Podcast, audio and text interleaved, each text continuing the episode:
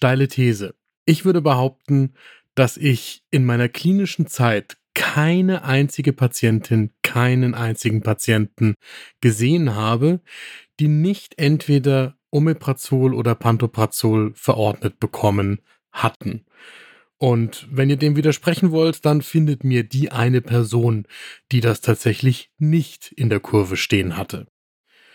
Dabei bergen natürlich auch Protonenpumpenhämmer Risiken und Nebenwirkungen.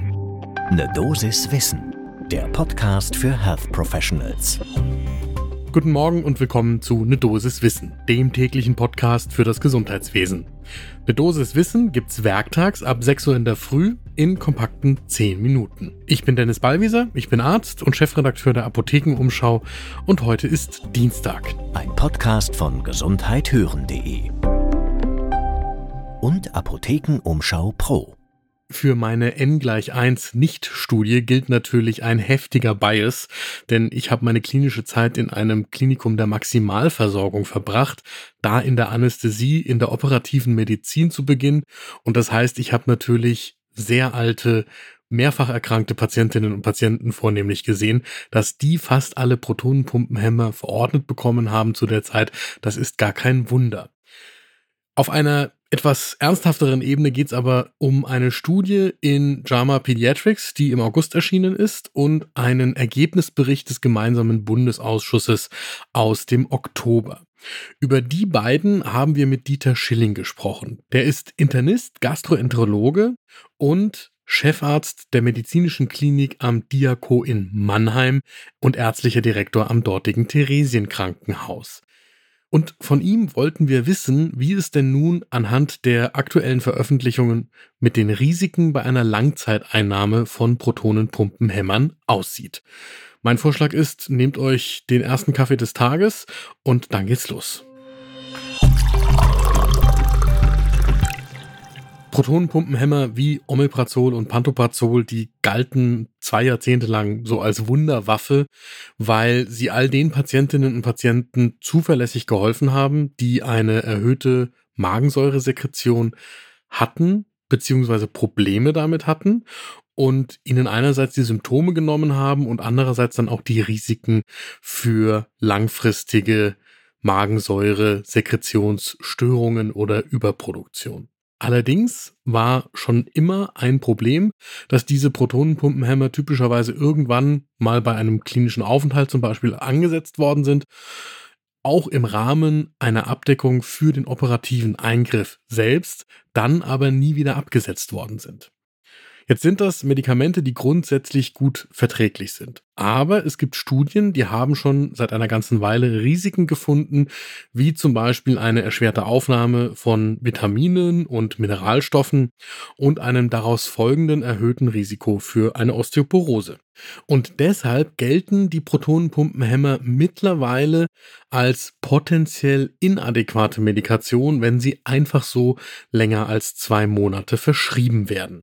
Und obwohl das schon eine ganze Weile bekannt ist, sind die Protonenpumpenhämmer auch im aktuellen Arzneimittelkompass, also aus dem Jahr 2021, die bei älteren Menschen am häufigsten verschriebene unangemessene Medikamentengruppe.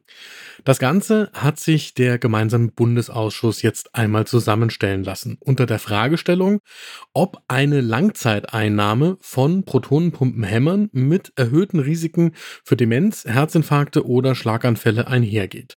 Und dazu sind unter anderem Abrechnungsdaten der AOK Bayern und der Kassenärztlichen Vereinigung Bayerns ausgewertet worden, dazu noch einige Studien und Meta-Analysen. Im Ergebnis kommt die Untersuchung für den GBA zu dem Schluss, dass es keine Hinweise auf einen Zusammenhang zwischen der Langzeiteinnahme von Protonenpumpenhämmern und dem Auftreten von Herzinfarkten und Schlaganfällen gibt. Allerdings gibt es Hinweise auf ein erhöhtes Risiko für eine Demenz. Die Frage, die ich mir beim Lesen gestellt habe, ist, wie der Bias durchschlägt, dass natürlich ältere Menschen grundsätzlich für diese Erkrankungen anfälliger sind und ob das wirklich alles sauber herausgerechnet ist. Denn, das habe ich gerade gesagt, da geht es ja vor allem um Abrechnungsdaten, die ausgewertet worden sind dafür. Und das heißt, das sind keine sauberen, verblindeten Interventionsstudien gewesen. Und das muss man natürlich an der Stelle berücksichtigen. Dazu kommt eine Untersuchung in JAMA Pediatrics. Das waren französische Wissenschaftlerinnen und Wissenschaftler, die die langfristige Einnahme von Protonenpumpenhämmern bei Kindern untersucht haben. Dafür haben sie landesweite Daten aus Frankreich von über 1,2 Millionen Kindern untersucht und diese Kinder sind im Median fast 120 Tage mit Protonenpumpenhämmern behandelt worden. Und bei denen war es dann so, dass das Risiko aufgrund einer schweren Infektion, wie zum Beispiel einer Infektion des Magen-Darm-Trakts, noch einmal ins Krankenhaus aufgenommen werden zu müssen, in der Gruppe mit den Protonenpumpenhämmern um mehr als 30 Prozent erhöht war.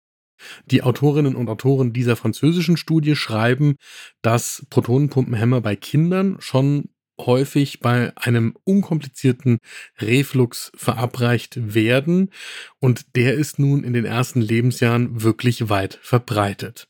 Auch zu der Veröffentlichung sagt Dieter Schilling, das ist ebenfalls keine Interventionsstudie, sondern eine Registerstudie. Und das heißt, die Daten sind zwar insgesamt solide, man muss aber Abstriche machen bei der Interpretationsfähigkeit. Und das heißt für mich im Fazit unter beiden Studien steht, das sind Assoziationen, statistische Auffälligkeiten, ein Beleg einer Kausalität gibt es in keinen der beiden Fälle. Dieter Schilling sagt uns außerdem, dass ja Nebenwirkungen von Protonenpumpenhämmern nicht heißt, dass sie nicht eingesetzt werden sollten. Aber natürlich muss man die Indikation prüfen und vor allem muss man auch prüfen, ob die Indikation weiter besteht.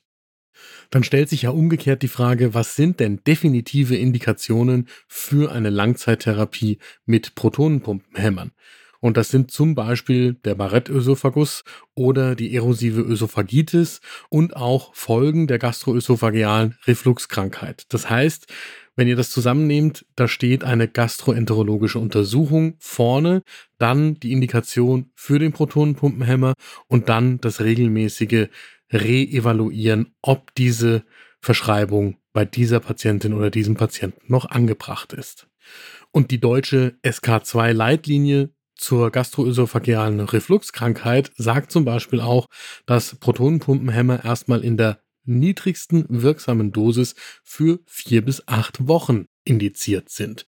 Und das hat relativ wenig mit der häufigen Verschreibungs- und Einnahmepraxis zu tun. So, und das heißt für euch unterm Strich das nächste Mal, wenn ihr Patientinnen und Patienten mit verordneten Protonenpumpenhämmern bei euch seht, einmal in Frage stellen, ob euch bei dieser Person noch der Grund einfällt, warum das mal angeordnet worden ist und ob der immer noch gegeben ist. Das war eine Dosis Wissen für heute. Die nächste Folge gibt's morgen ab 6 Uhr in der Früh, überall da, wo ihr Podcasts hört. Und wenn euch diese Folge eine Dosis Wissen gefallen hat, dann empfehle ich euch jetzt die nächste Folge von Frau Doktor übernehmen Sie. Meine Kollegin Julia Rotherbel spricht alle 14 Tage immer montags mit spannenden Frauen, die die Medizin verändern. Gibt's überall da, wo ihr Podcasts findet und ist für euch natürlich kostenlos. Ein Podcast von gesundheithören.de und Apothekenumschau Pro.